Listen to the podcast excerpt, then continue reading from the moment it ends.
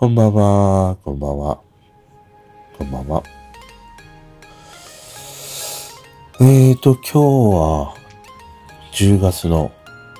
4日です。何もありません。何もない日はね、えー、人になんか物を進めるときのコツというか、まあなんか自分がね、感じたことなんだけど、今日も朝いつもこう聞いているラジオを聞いていると、あの、AM だからさ、ゴリゴリのあの通販系のその CM というかな、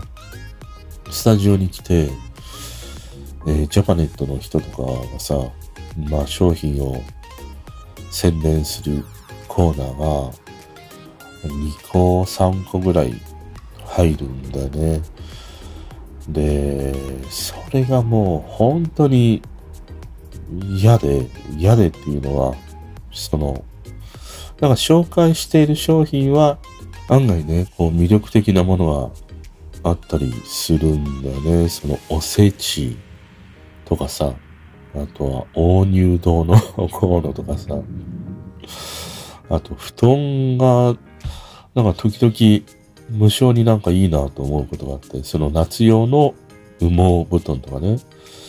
えー、これから冬にかけて、その羽毛の中、こう、クオリティがあって、一番いいクオリティの羽毛布団がとかさ、まあそういうそのラジオ CM を聞くと、いや、ちょっといいなっていうふうに、その、紹介している商品自体にはさ、引きつけられるものがあるんだけど、いかんせんそれをプレゼンしている人がね、うるさい。全員、全員、うるさい。本当に。もう寝起きのタイミングでさ、ハイテンションでね、宣伝叩き込まれると、いや、本当にしんどいなと思って。まあ、だったらね、FM にすればっていうのがあるんだけど、もうずっと聞いているラジオだからさ、まあそれがタイマー代わりにもね、なってたり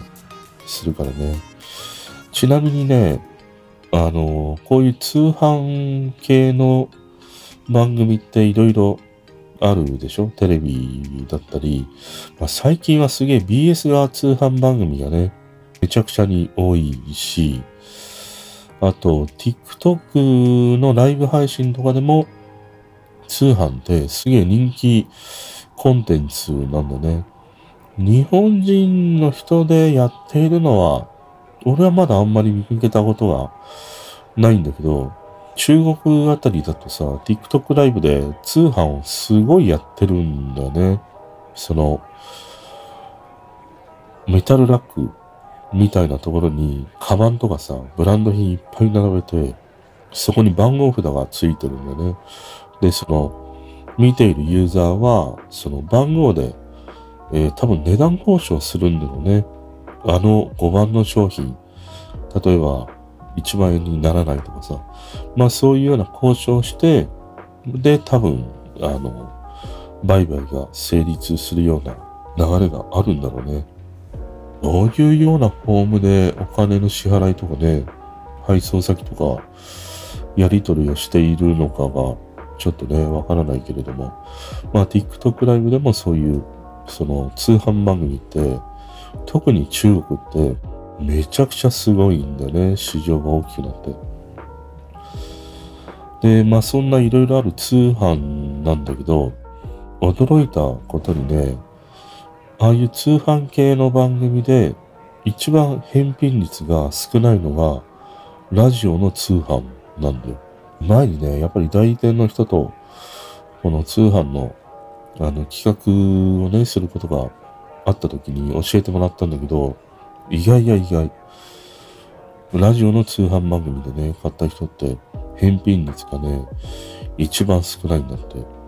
で、まあ、ラジオの場合って、音声だけだから、その具体的なものがね、イメージできない分だけ、いや、いざ届いてみたら、そのね、ギャップにっていう感じがあるんだけど、逆にね、なんかああいう音声で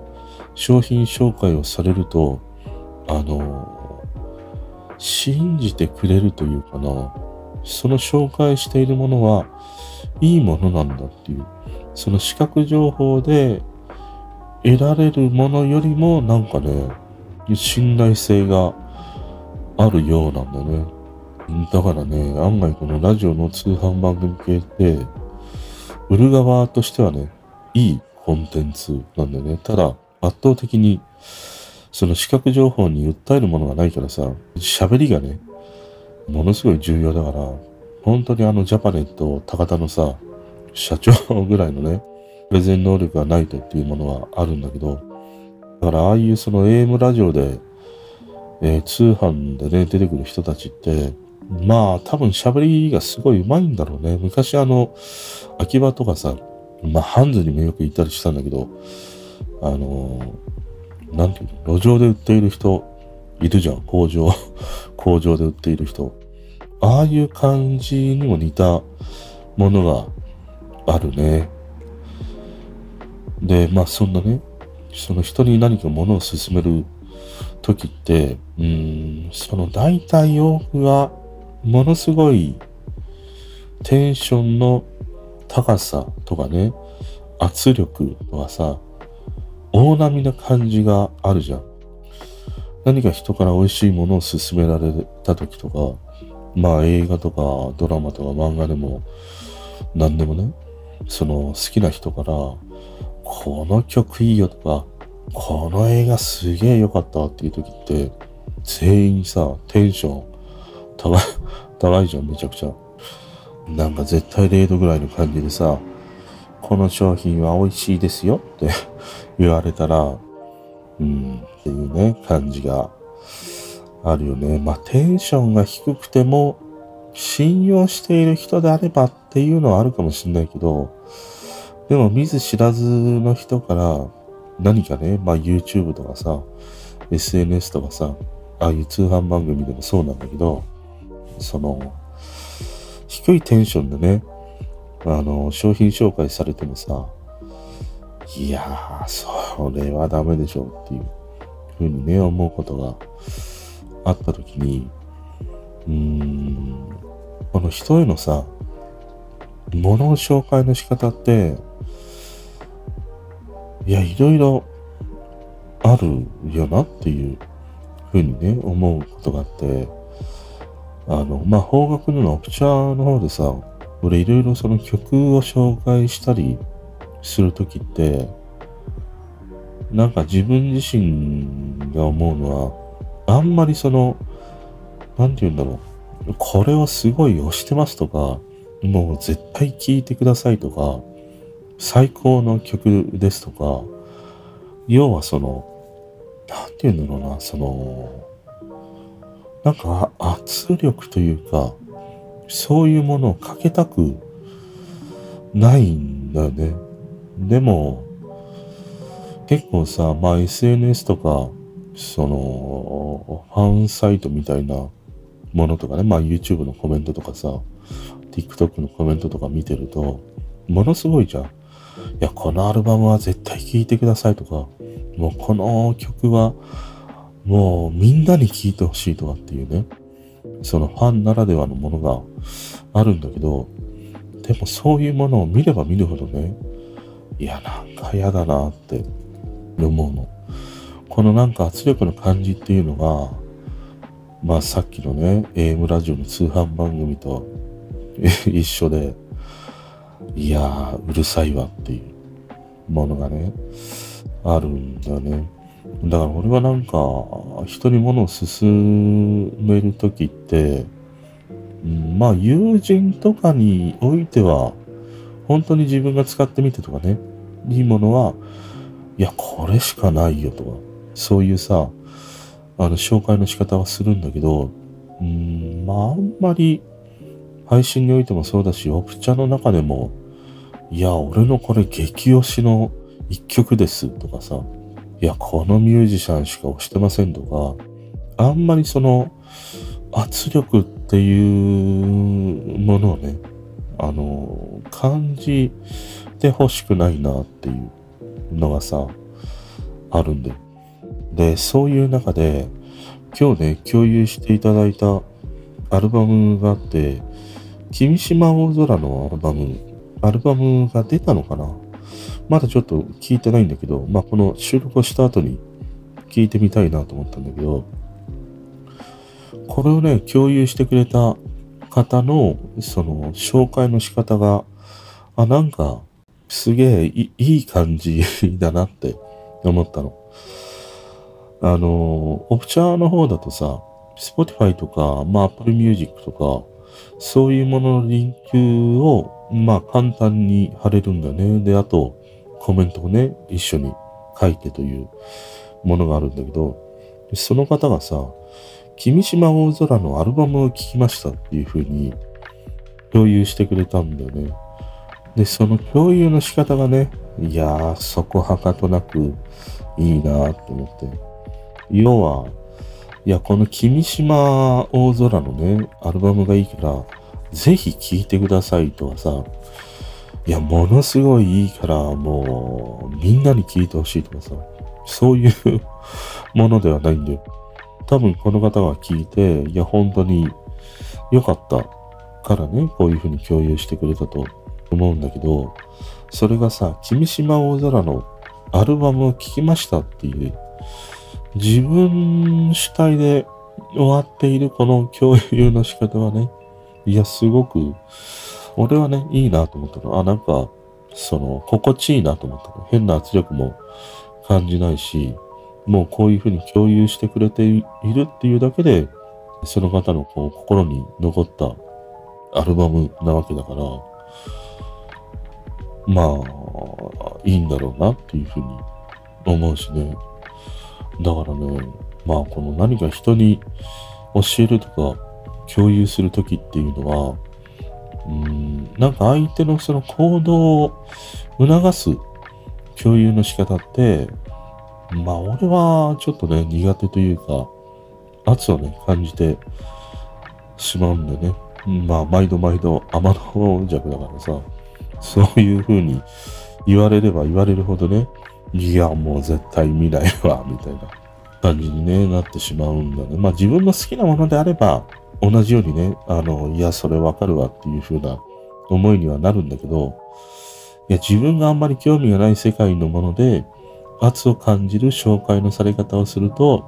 いや、なんか、めんどくせえなっていう風にね、思ってしまうんだね。だから、うーん、その相手の行動を促す共有の仕方が、あ、まあ、それが、多くの人に通じるからそういうものに溢れるんだろうけれど、まことね、俺に関して言うと、そういうふうに自分の主体があって、自分の行動をこう共有するっていう、その共有の仕方はね、なんか、その、スペースというかコミュニティの居心地の良さになるよなっていうふうにね、すごい思った。いや、このなんか、仕方はいいなって思ったりしたな。うん。だから俺も XG 聞きましたっていうね、感じで。でね、今日はね、あの、ゴスペラーズの Here and Now っていうアルバムが最近出たのかな？で、このアルバムがそのラジオを聴いていて、この中の曲が流れてきたんだね。で、あ、いいなと思って、アルバムを聴いてみたら、なかなか俺がイメージしているというか知っているゴスペラーズとは違うんだね。すげえハーモニーが綺麗でっていうね。彼らの感じの曲ではなくて、いわゆるなんか今風の曲というの？うん、K-POP っぽいような曲もあれば、シティポップみたいな曲もあるし、今までのような彼らのあのハーモニーがね、綺麗な曲というものもあるんだけど、あの、まあ、ミニアルバムというか EP 形式で5曲、6曲ぐらいしかね、入っていないね、この Here and Now っていうのはね、すごい良かった。あの、良かったというか、すごい楽しめた。意外な彼らの一面があるなっいうふうにね、思ったりしたね。中でもね、サマーブリーズっていう曲が、あの夏曲なんだけど、ちょっとこうシティポップの夏曲みたいな、そんな曲にもなってたりして、これが良かったし、あと1曲目の X Voice Z っていうね、曲が、これがちょっとこう K-POP っぽいような曲で、ラップが入っていたりね、するというものがあったり、あとね、アステリズムっていうのかな。最後のね、曲があるんだけど、これはいつもの彼らのあのハーモニーがね、すごい綺麗な一曲になってたりもして、そのなんか曲の振り幅がすごいある、このアルバムというか EP だったりしたね。で、どうもこのアルバムというか一枚って、まあ最近のそのミュージシャンの人たちとコラボして、今のその10、20代に聴かれている、そういう曲を今ね、あの彼らがあの年齢になってチャレンジするっていう、そういうものがね、コンセプトにもなっているようで、だから今までの彼らが歌っていた曲とガラッと違うね、世界観の曲に溢れているっていうね、ものがあったりもして、よかったね。今日はね、俺はこのゴスペラーズの Here and Now このアルバムをね、聴きました。うん。聴きました。ね？この聴きましたっていいでしょ？あんまり圧力がないじゃん。いや、あの、恵比寿のさ、アフリのラーメン食べましたっていうね、感じで。いや、恵比寿のさ、あのアフリのさ、ラーメンめちゃくちゃうまいからさ、もう今まで食べた中で最高に美味しかったから、行ってみ？食べてみ？絶対行ってっていう感じより、いや、今日はね、恵比寿のアフリ、お昼に食べました。っていう方が良くない？うん。まあ単純にこれは俺だけかもしれないけどね。うん、そんな感じがありましたね。だからまあ人に何か物をね、進めたり紹介するときって、その熱量っていうものはね、絶対必要不可欠だしね、そういうものが向いている場面っていうのは多々あるんだけど、なんて言うんだろう。その知らない人同士が集まるコミュニティにおいての進め方っていうのはね、案外その相手の行動を促すようなものよりも自分主体でね、自分が実際に聞いてみたっていう締め方とか、え共有の仕方とか、自分主体であるというそのものがね、案外いいのかもしれないなっていうふうにね、思ったという今日のね、話です。それでは、おやすみなさい。